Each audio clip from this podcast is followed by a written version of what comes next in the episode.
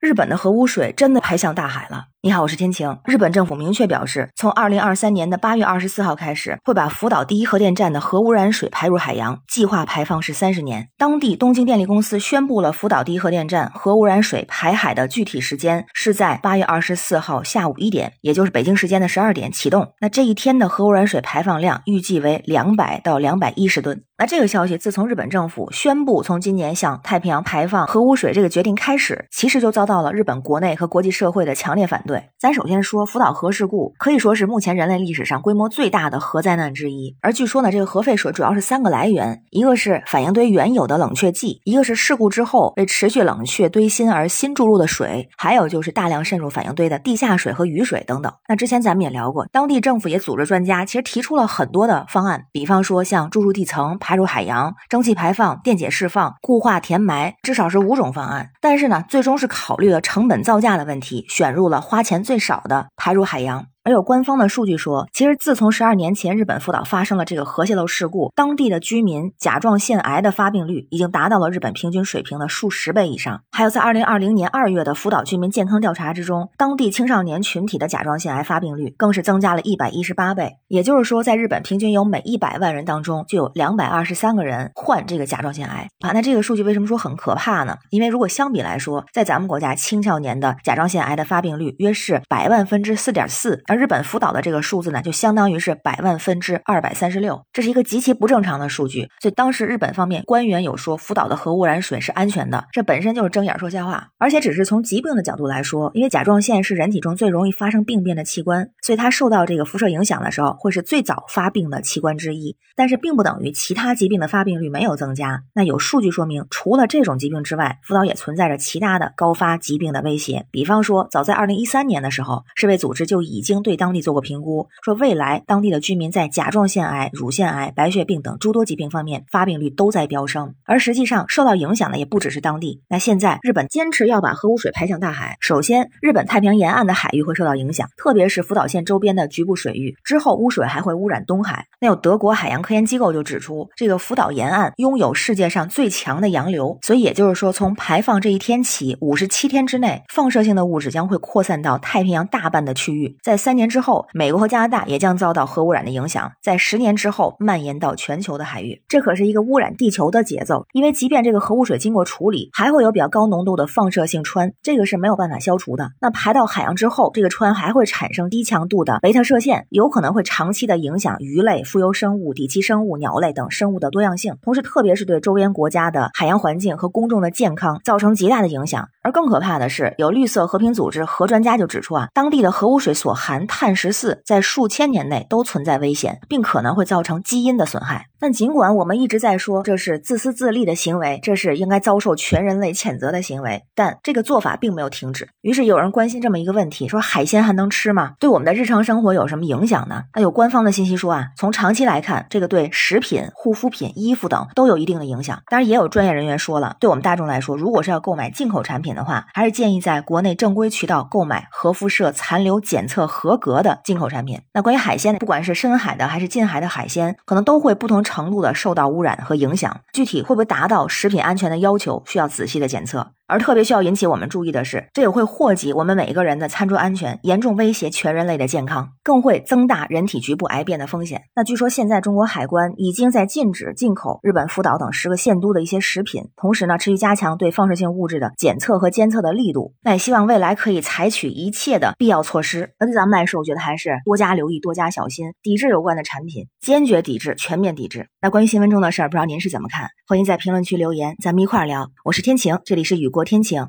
欢迎关注主播天晴。感谢您的订阅、点赞、留言和分享，感谢月票支持，也欢迎加入天晴的听友群，绿色软件汉语拼天晴下划线零二幺四。愿您健康平安，每天好心情，拜拜。